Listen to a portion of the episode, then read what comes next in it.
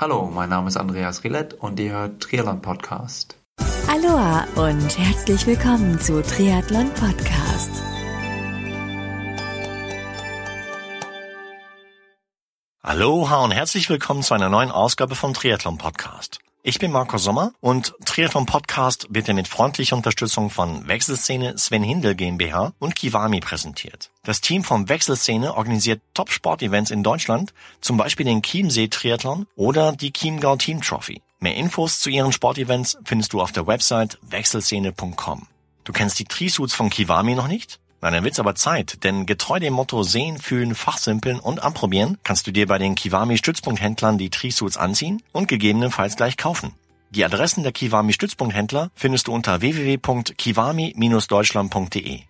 Meinen heutigen Gast habe ich kürzlich im Rahmen der ISPO 2017 in München am Stand der Marke Two Times You getroffen. Er ist ehemaliger Triathlon-Profi, Kurzdistanz-Weltmeister 2007, sehr erfolgreicher Olympiateilnehmer in Peking 2008 und hat noch viele, viele andere Rennen gewonnen. Wann und wie es bei ihm mit dem Triathlonsport losging, welche Erinnerungen er noch an sein WM-Rennen 2007 in Hamburg sowie an das olympische Rennen in Peking 2008 hat, was er heute macht und welche Ziele er noch erreichen möchte, über diese und viele, viele andere Themen spreche ich mit meinem heutigen Gast, Daniel Unger. Viel Spaß nun beim Interview mit Daniel.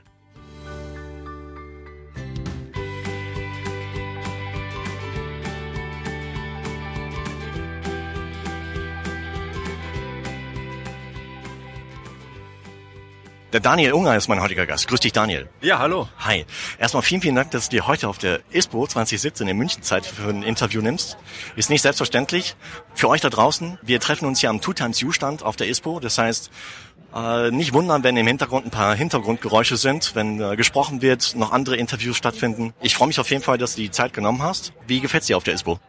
Ist super. Ist äh, natürlich spannend, aber es ist auch eine absolute Reizüberflutung. Also ich war jetzt äh, seit äh, vier oder fünf Jahren nicht mehr hier, weil es einfach immer ja, auf der einen Seite zwar sehr viel Input ist, auf der anderen Seite aber natürlich äh, auch ermüdend. Man ist dann total platt an dem Abend und ja, von daher genieße ich jetzt die paar Stunden, die ich heute da bin. Mhm. Bin aber auch wieder froh, wenn ich auf dem äh, Weg Richtung äh, Ulm zurück nach Hause bin. Klasse. Hey, Einstiegsfrage von mir. Wo bist du aufgewachsen und warst du als Kind damals schon sportlich? Ja, in der Tat äh, war ich als Kind schon sportlich und zwar bin ich mit zwölf Jahren zum allerersten Mal bei einem Triathlon gestartet und zwar in Mengen, meiner Heimatstadt. Ja. Das äh, liegt im schönen Oberschwaben zwischen ganz grob äh, Sigmaringen und Bad Saulgau oder anders gesagt äh, 50 Kilometer nördlich vom Bodensee. Okay. Und äh, ich war früher ein leidenschaftlicher Fußballer. Allerdings war der Ball nicht unbedingt mein bester Freund. äh, was ich aber gut konnte, lange und schnell laufen, auch mhm. auf dem Fußballplatz. Und irgendwie habe ich dann gedacht, vielleicht ist die Ausdauerschiene eher meins. Und äh, so kam ich 1990 zu meinem allerersten Triathlon über diese äh, Volksdistanz damals. Klasse. Hast du im Vorfeld schon irgendwas von der Sportart Triathlon gehört oder warum, warum gerade Triathlon? Im Endeffekt war es ein Zufall. Ich war mit meinem Vater unterwegs und habe eine kleine Radtour gemacht und da haben wir in Hallertshofen im Allgäu ein Plakat gesehen mit Schwimmer, Radfahrer, Läufer drauf. Und bis dahin war das Wort Triathlon für mich äh, nicht existent. Okay. Aber ich fand es cool. Die Distanzen waren mit 520,5 auch so, dass ich gesagt habe, oh, ist zwar eine Menge, aber irgendwie doch machbar, denke ich mir.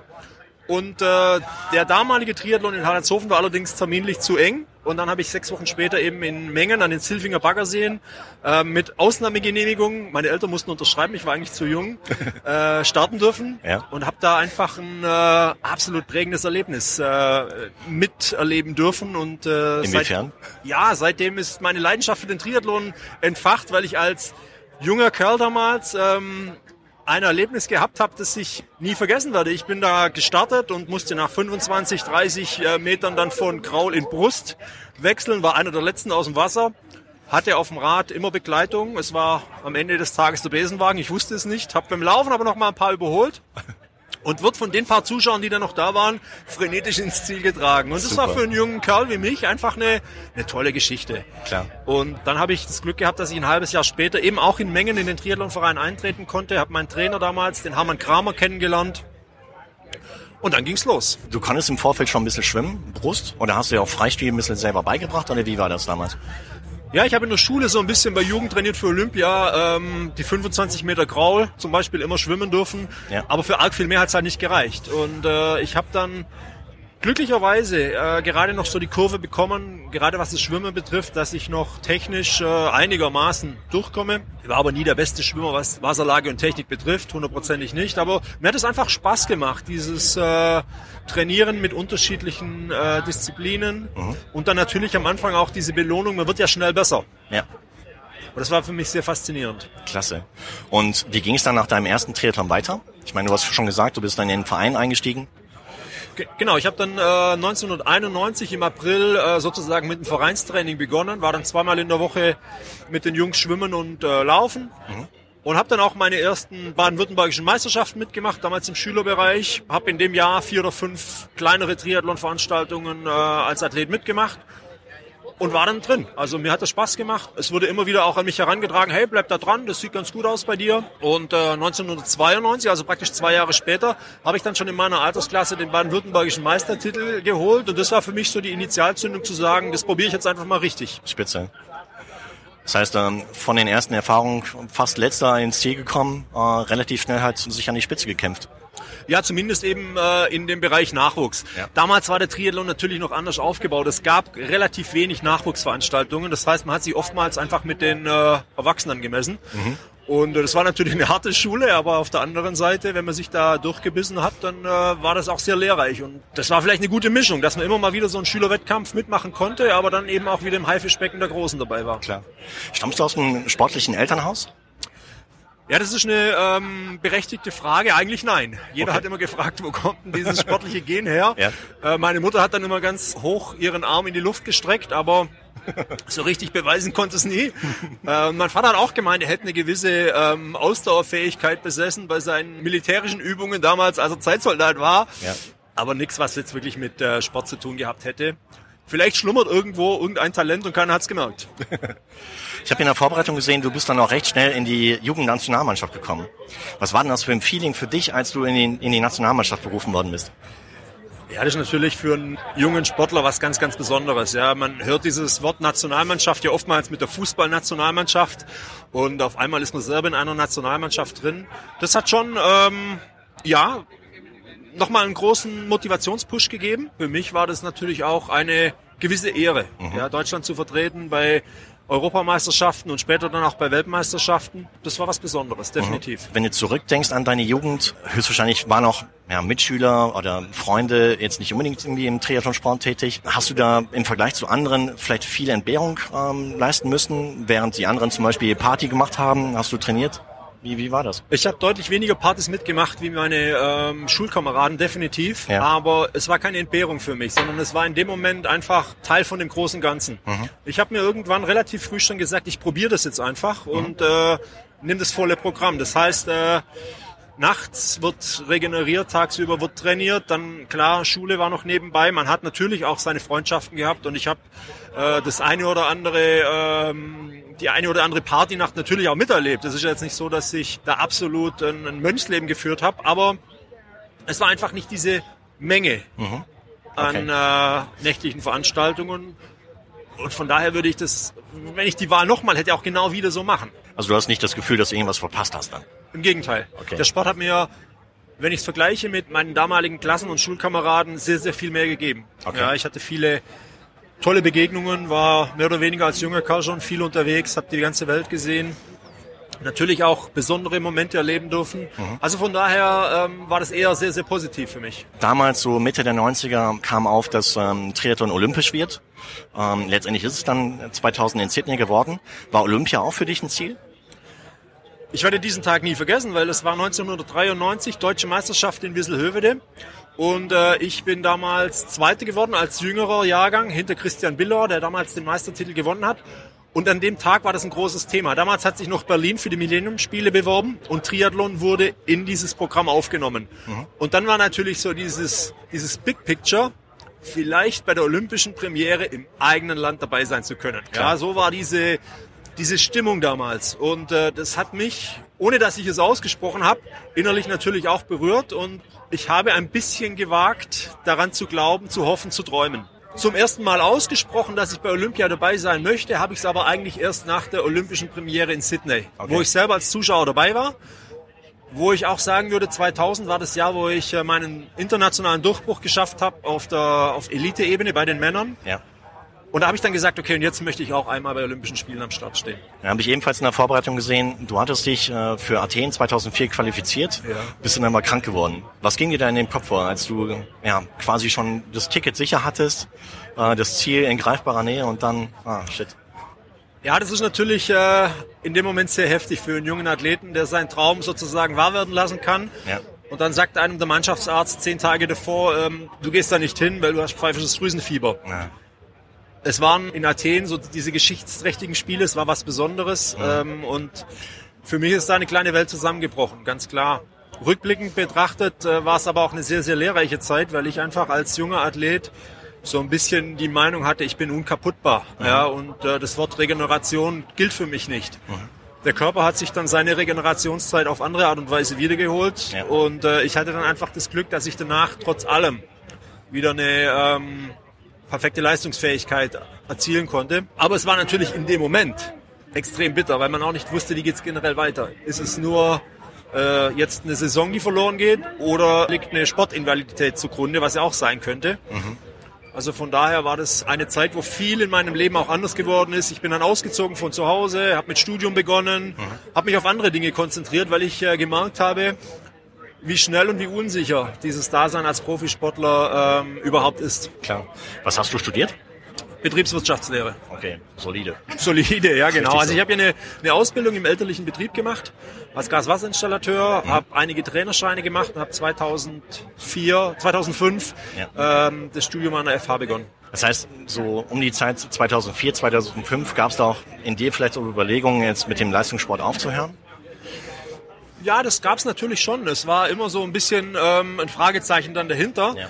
Bis dann, ähm, und das war wieder so ein großer Meilenstein meiner Motivationsebene, bis dann bekannt wurde, dass Hamburg 2007 die Weltmeisterschaft durchführt. Und das war für mich dann nochmal Grund genug zu sagen, okay, ich äh, setze nochmal alles auf die Karte Sport, versuche in Hamburg dann vielleicht dieses Ticket für Peking noch einmal zu lösen. Und dann bin ich 30 Jahre alt und dann kann ich auch getrost was anderes machen. So war dann mein neuer Plan und wie wir heute wissen, hat der ja auch funktioniert. Allerdings, ja. Wenn du dich zurückerinnerst an das Jahr 2007, das WM-Rennen äh, auf der Kurzdistanz in Hamburg, beschreib mal so mit eigenen Worten, was war das für ein Feeling dort an dem Tag? Also man hat auf dieses Rennen ja über viele Monate, ja Jahre hintrainiert und äh, wir wussten im Vorfeld, was uns in Hamburg erwartet, rein von der, von der Stimmung, vom Flair, von den Zuschauern. Ja. Und für uns war einfach die Devise, Top 10 und zweiter Deutscher zu werden, um dieses Ticket nach äh, Peking dann zu bekommen. Und ich habe gleich von Anfang an gemerkt, es ist, es ist gut, ich fühle mich gut, ich hatte auch eine gute Vorbereitung, ich habe solide Weltcup-Ergebnisse gehabt und äh, war wirklich selbstbewusst in dem Moment.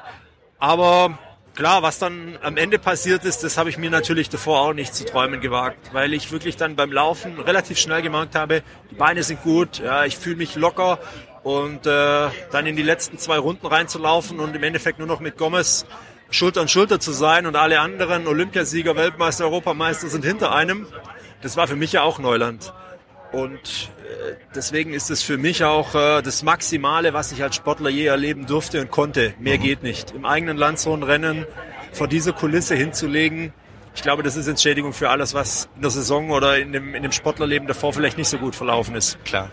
Das heißt dann, hast du so die letzten Meter auf der Finishline, hast du die noch aktiv im Kopf oder war das war es damals so im Tunnel und Ja, das ist ja das Witzige. Ich war natürlich ähm, sehr, äh, sag ich mal, äh, körperlich am Limit. Ich war natürlich irgendwo im Tunnel drin und trotzdem kann ich mich noch an zwei, drei Momente in diesem Rennen erinnern, als wären sie heute äh, passiert, heute Morgen. Und zum einen war das, wo Roland Knoll da stand, oben am Gänsemarkt und geschrien hat, hier noch 500 Meter und dann Rolf Ebeling, unser Sportdirektor damals, der stand vielleicht 200 Meter später auf dem Weg zur Poststraße und auch der ist über die Balustraden drüber und hat mich da angefeuert.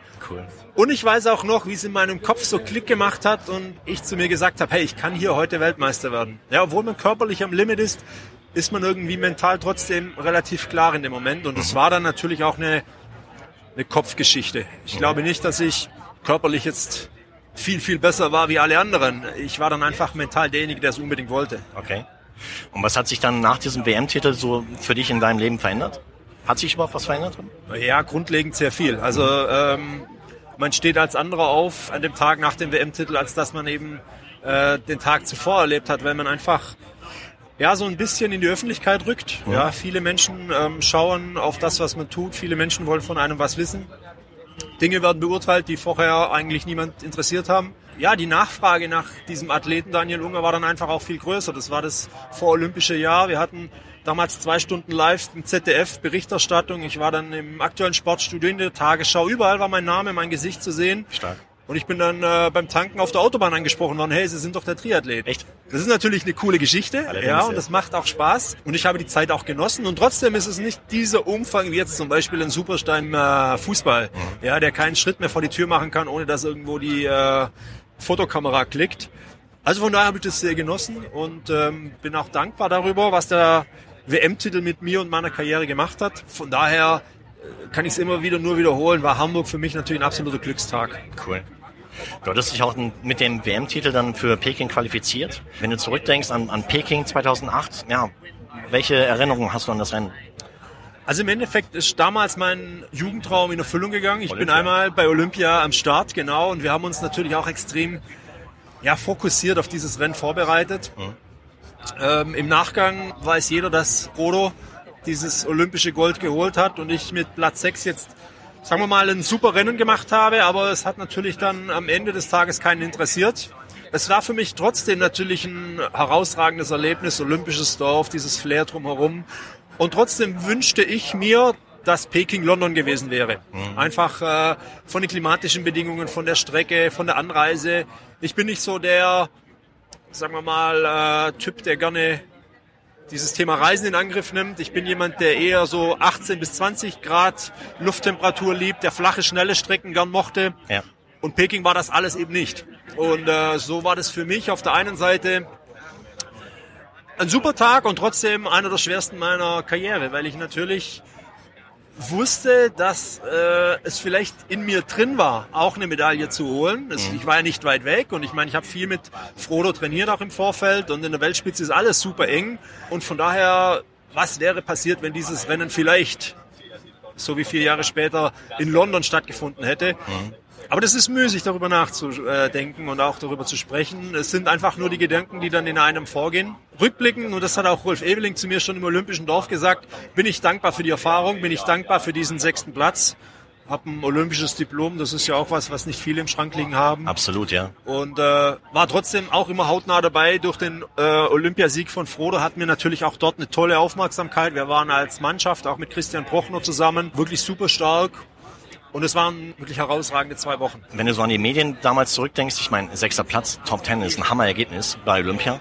Ähm, du hast gerade eben schon ein bisschen angedeutet, äh, dennoch ging es halt mir ein bisschen unter. Wie denkst du über die Medien? Ja, das ist einfach äh, Teil des Spiels. Ja, also äh, the winner schade, takes it all. Es ist schade, aber es geht einem ja selber auch so. Wenn ich jetzt zu Hause irgendwo ähm, Nachrichten durchschaue, äh, dann gucke ich immer, wer hat wo gewonnen. Mhm. Ja, ich gucke nicht, wer ist irgendwo Sechster oder Zehnter oder was auch immer geworden. So geht das Spiel nun mal und als Sportler, als Leistungssportler wird man auch an der Platzierung gemessen. Für mich war es natürlich schon so, dass dieses Rampenlicht vor den Spielern, das ja da war, weil es gab nur vier Einzelweltmeister mit äh, Britta Steffen, Sabine Spitz und Fabian Hambüchen in diesen Disziplinen war schon viel los im Vorfeld. Also tolle Berichterstattung und auf einmal flop geht dieses Licht dann weg. Es wird so ein bisschen dunkel, es ist nicht komplett aus, aber deutlich weniger und geht eben auf Frodo rüber. Ja, und äh, das muss man als junger Kerl, als Athlet ein bisschen sacken lassen, das muss man auch verkraften, das war nicht ganz einfach. Und trotzdem war es natürlich so, dass wir als Mannschaft davon profitiert haben. Auf einmal waren Weltmeister und ein Olympiasieger im deutschen Team. Es kam dann diese Serie, global ähm, umspannend, sechs, sieben Rennen und wir hatten die öffentlich-rechtlichen mit ARD und ZDF auf unserer Seite. Ja. Also unterm Strich habe ich natürlich auch davon profitiert. Es äh, ist ja nicht so, dass Frodo mir was weggenommen hätte, sondern wäre er nicht gewesen, wäre ich trotzdem nur Fünfte geworden. Ähm, und deswegen war das eine Erfahrung, die natürlich bitter war und an der ich, äh, das gebe ich auch ganz offen zu, lange Zeit zu kauen hatte. Aber ich bin dankbar dafür, weil äh, es bringt einen ein Stück weit so, ja, abgedroschen, wie sich das vielleicht anhört, es bringt eigentlich ein, ein Stück weit dann auch weiter. Aber hast du auch ein bisschen Zuspruch vom Frodo bekommen?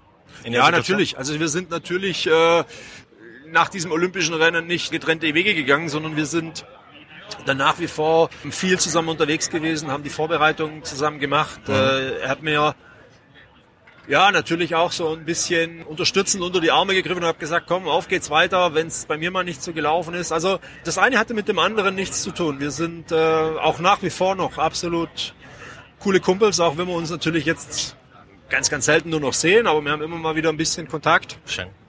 Er ist diesen Weg jetzt einfach noch mal ein paar Jährchen weitergegangen und äh, hat natürlich die Szene absolut gerockt. Das äh, freut mich auf der einen Seite und auf der anderen Seite zeigt es einfach auch, dass es ja eine gewisse Kompatibilität gibt zwischen diesem olympischen Triathlon und dieser Langdistanz, mhm. dass man diesen Speed und diese Technik für äh, Lang- und Kurzdistanz eben einsetzen kann und muss. Ja, also ich glaube, dass er da wirklich der Paradeathlet im Moment ist und äh, von daher bin ich auch ein Stück weit sehr stolz, dass ich einen Weg mit ihm gehen konnte und vielleicht auch ein Teil dieses Erfolges bin, weil wir uns gegenseitig immer gepusht haben. Ich sage immer, ich wäre vermutlich nicht Weltmeister geworden ohne ihn, aber er äh, vermutlich auch nicht Olympiasieger ohne mich. Also wir waren oftmals eben auch im Training Kopf an Kopf, Schulter an Schulter, haben uns auch was die Motivationsgeschichte betrifft, ein bisschen gepusht. Super. Haben äh, geschaut, was zeigt die Waage vom anderen an. Ja, also auch das war immer so ein Thema. Mhm wo steht man gerade gewichtsmäßig. Und von daher ähm, haben wir mit Sicherheit viel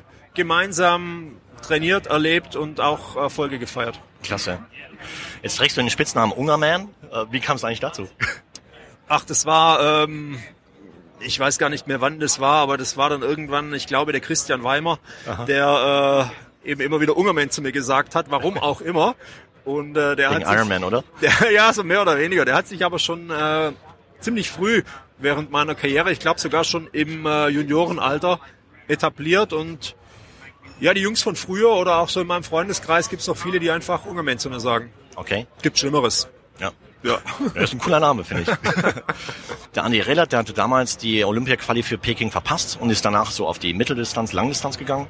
Ähm, wie war das für dich? Ähm, war Langdistanz ebenfalls für dich ein Thema zu der Zeit, als es in Peking jetzt zum Beispiel nicht so klasse gelaufen ist? Ja, ähm, aber wie gesagt, also sechster Platz ist big respect. Genau, also sechster Platz ist natürlich absolut herausragend, ähm, aber trotzdem, ja, man wird immer an diesen Top-Platzierungen gemessen, an diesen Medaillen, an diesen Podienplatzierungen und mhm. das war's halt nicht. Aber für mich war damals die Langdistanz keine Option, weil eben diese äh, neue Serie eingeführt wurde mhm. und weil für mich immer, also für mich persönlich, dieser Kampf Mann gegen Mann viel spannender und attraktiver war als dieser Kampf Mann gegen Ziellinie. Ja was beim Ironman ja definitiv der, der Fall ist. Und ich habe natürlich auch die Entwicklung von äh, Andy Rehlert beobachtet und ich kannte ihn auch von äh, tausenden Kilometern, die wir zusammen abgespult haben. Mhm. Und er war schon damals einer, der, wir haben immer gesagt, der geht nicht kaputt. Ja, so dieser Duracell-Man. Mhm. Der konnte ein extrem hohes Tempo im Training über eine extrem lange Zeit halten und wir waren dann teilweise nur im Windschatten hinten drin und haben irgendwann gesagt, komm, lass, lass mal laufen, machen. lass mal fahren, lassen machen, genau. Also von daher glaube ich, dass es einfach auch so ein Stück weit, ja, wie soll ich sagen, in unserer DNA verankert ist, was liegt einem mehr? Ist einer eher so ein bisschen dieser schnellkräftige Kurzdistanzler, Sprinter oder ist einer ähm, einfach dieser Dieseltyp, der über eine lange Zeit eine extrem hohe Leistung abrufen kann? Mhm.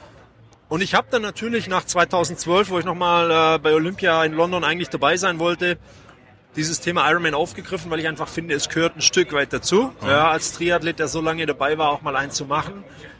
Und es kam dann einfach äh, zu viel auf einmal auf mich äh, eingeprasselt, dass ich dann 2013 äh, für mich beschlossen habe, okay, ich gehe jetzt die berufliche Schiene, gehe meinen Weg für die Karriere nach der Karriere, ähm, bevor ich jetzt vielleicht noch mal ein, zwei, drei gute Jahre auf der Langdistanz habe. Das hätte ja sein können. Mhm. Habe ich mich dafür entschieden zu sagen, ich sage Danke für das, was ich im Triathlon erlebt habe, bleibe aber trotzdem das Szene erhalten, bin immer noch in diesem Dunstkreis drin ja. und äh, habe äh, somit meinen Platz gefunden. Dafür bin ich sehr, sehr dankbar. Mhm. Weil ich das natürlich auf der anderen Seite während meiner Karriere auch immer gespürt und gemerkt habe, was passiert danach. Und diese Frage stellen sich alle. Und es gibt nur ganz wenige Triathleten auf der Welt, die sich diese Frage zumindest kurz- oder mittelfristig nicht mehr stellen müssen, weil sie monetär so gut aufgestellt sind, dass es erstmal reicht. Mhm. Aber trotzdem, ähm, das war bei mir eben damals nicht der Fall. Und zum anderen ist es eben trotzdem so, dass man ja noch ein Leben hat, das drei oder vier Jahrzehnte Berufsleben bedeutet. Und äh, man muss morgens aufstehen und irgendwas machen, wo man auch seine Erfüllung findet, seinen Spaß hat. Mhm. Und es kann nicht ein Leben lang Schwimmen, Radfahren, Laufen sein, weil man das einfach auch mental nicht schafft. Mhm. Es kommen Junge nach, äh, der eigene Körper wird älter, man hat hier und da mal ein Zipperlein. Man lässt aber auch, so ging es zumindest mir, irgendwann los von diesen großen Zielen. Ja, man war jetzt bei mir zum Beispiel einmal bei Olympischen Spielen dabei. Mein Ziel habe ich in dem Moment erreicht. Mein Traum wurde wahr. Ich war Weltmeister. Ich war bei allen großen Rennen dabei. Klar wäre es schön, vielleicht jetzt auch noch auf Hawaii dabei zu sein, da ein gutes Resultat zu machen. Aber ich habe damals die Frage ehrlich für mich selber beantwortet und äh, da war die Antwort einfach nein. Dieses Feuer ist nicht mehr so da, dass alles andere nebenan steht, sondern alles andere ist jetzt eigentlich größer wie dieses Thema Hawaii, Ironman oder nochmal eine Saison. Das ist eine schwierige Entscheidung, weil das kann ich jetzt natürlich auch mit Fug und Recht sagen, dieses Leben als Triathlet zuckersüß ist. Ja, man kommt in der ganzen Welt herum, man hat äh, immer schönes Wetter, man hat tolles Material um sich herum, man hat äh, tolle Menschen. Es ist ein, ein Leben auf der Sonnenseite. Ja. Aber konntest du wirklich von dem Sport damals leben? Ja, ich war Profi, ich habe von dem Sport gelebt. Ich habe natürlich auch das Glück gehabt, gute Partner zu haben. Wenn man das an der Stelle vielleicht mal erwähnen darf, wie zum Beispiel Essex, wie hier Two Times You, wie Red Bull, wie Hans Grohe, wie Escolab. Ja, das waren alles Firmen, die sich äh, mit mir partnerschaftlich verbündet haben und wo mein Lebensunterhalt dadurch gesichert war. Aber trotzdem ist es natürlich kein Vergleich zu äh, Sportarten, wo man andere Summen aufrufen kann. Ein Fußballer, ein Tennisspieler, ein Formel-1-Fahrer, da sind einfach nochmal ein, zwei Nullen hinten dran. Ja.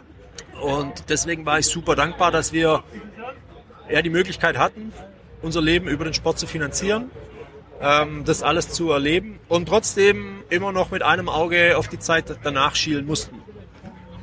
Und als eben diese Chance da war und als ich gemerkt habe, okay, ähm, ja, jetzt wäre vielleicht ein guter Zeitpunkt, was anderes zu machen, habe ich es gemacht. Okay, und was hast du da gemacht? Also wir haben in äh, Ulm, ich habe ja schon 2006 einen ganz kleinen Laden, einen Sportladen aufgemacht. Ja. Und den haben wir in Ulm 2013 unter dem klangvollen Namen Sportfreund Cool. neu eröffnet, deutlich größer gemacht. Und wir sind so ein bisschen spezialisiert für die Geschichte äh, Firmenfitness, Coaching für Firmen, Betrieb, betriebliches Gesundheitsmanagement, aber eben auch alles, was Dienstleistungen betrifft in unserem Shop. Wir Okay. haben eine schöne große Radwerkstatt, wir haben äh, Bikefitting, wir haben Laufbahnanalysen, wir machen Leistungsdiagnostiken, wir haben aber eben auch Material zur Verfügung, um das zu verkaufen. Also im Endeffekt, sagen wir mal, der Schwerpunkt liegt deutlich im Bereich Dienstleistung. Trotzdem ist auch noch ein kleines bisschen Handel mit dabei. Ja. Und das ist eigentlich eine schöne Mischung. Also wir kommen mit Leuten in Kontakt, die ja einfach ihr Leben ändern möchten, die zweimal in der Woche Sport machen möchten. Es kommen aber auch Leute zu uns rein, die sagen, wir möchten äh, den nächsten Ironman unter neun Stunden finishen. Okay. Aber wir haben eben auch viel Kontakt zu Firmen, wo dann einfach Programme entweder über das ganze Jahr stattfinden oder teilweise, sagen wir mal, von äh, März bis September über die Saison hin auf irgendein Ziel hin gearbeitet wird. Äh, das ist so das große Thema, was uns beschäftigt.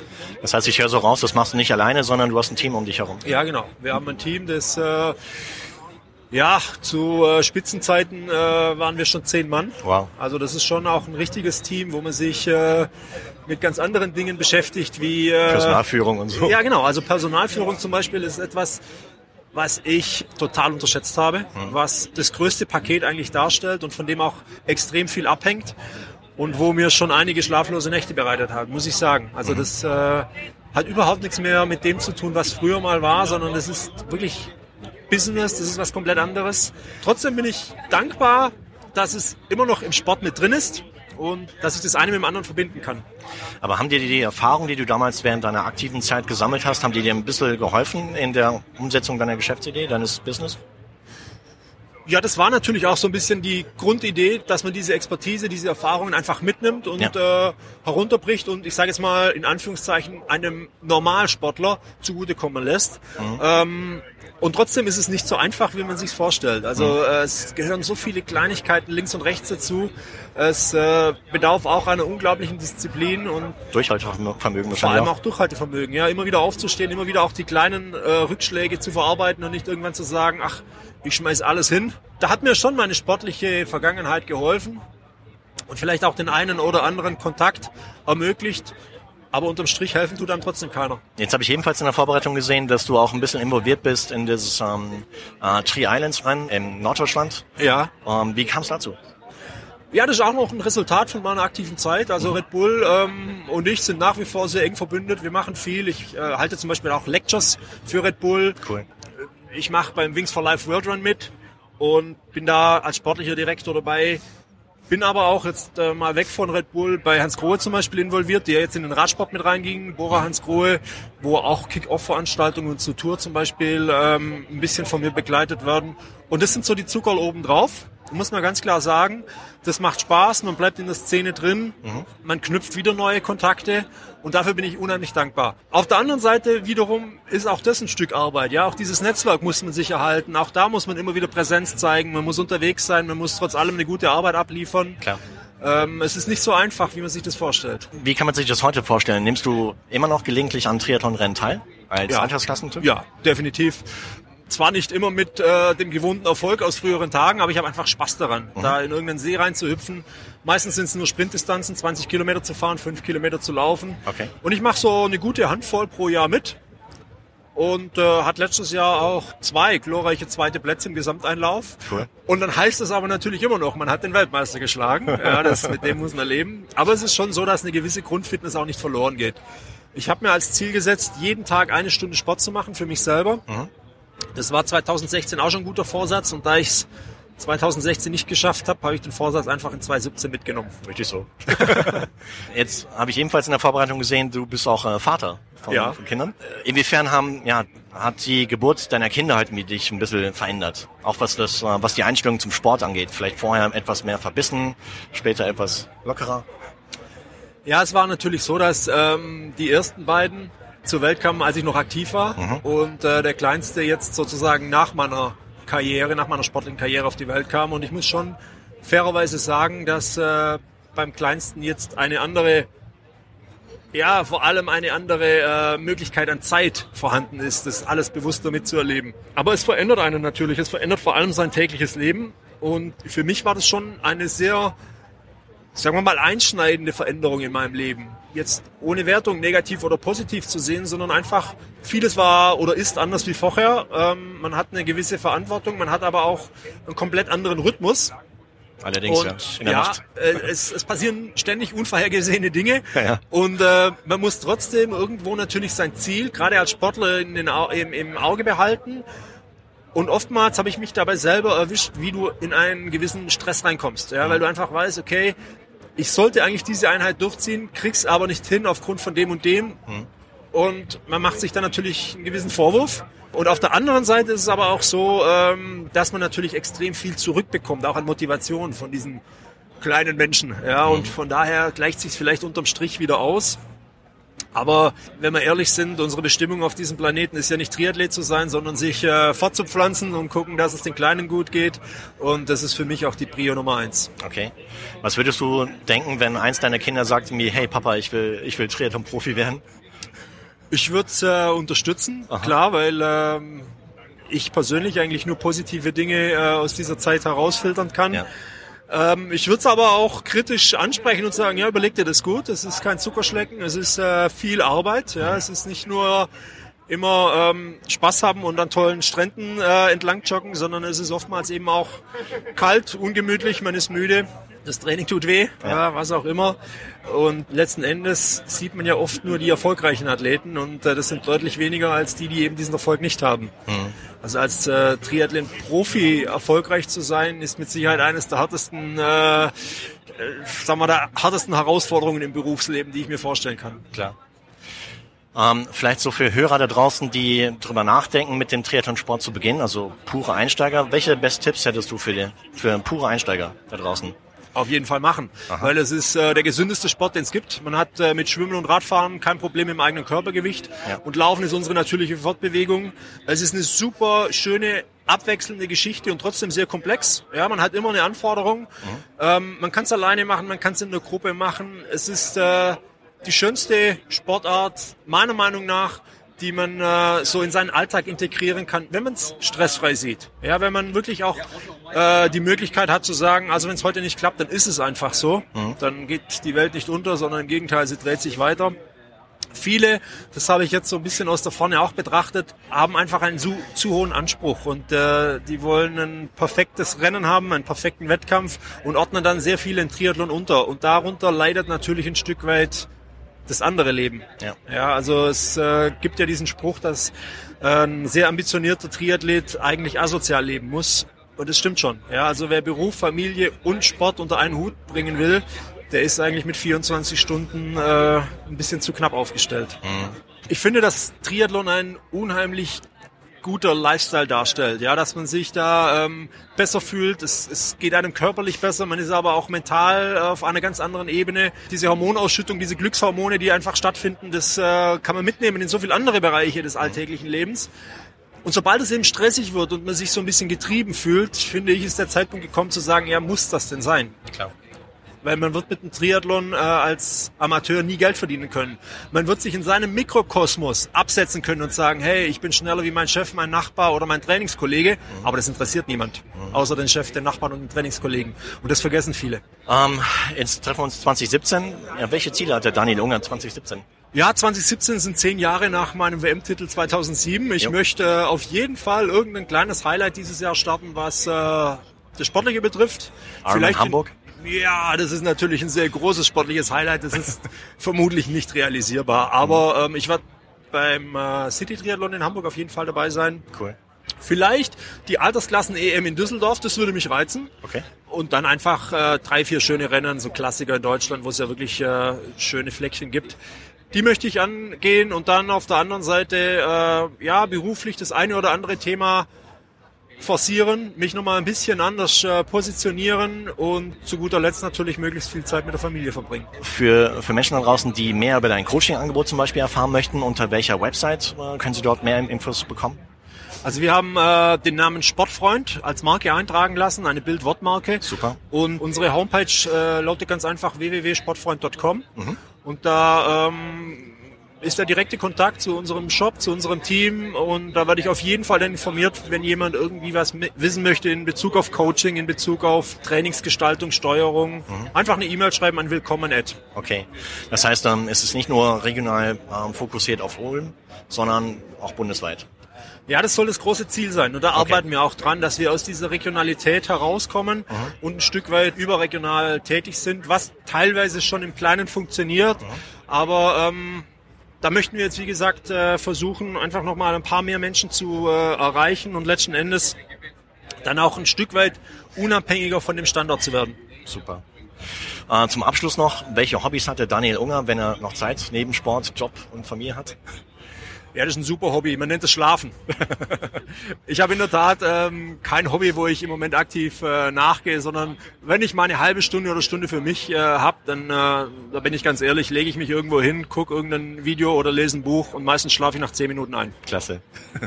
Super, Daniel. Dann vielen, vielen Dank für die Zeit, die du heute genommen hast hier auf der ISPO beim Two-Time-Zustand.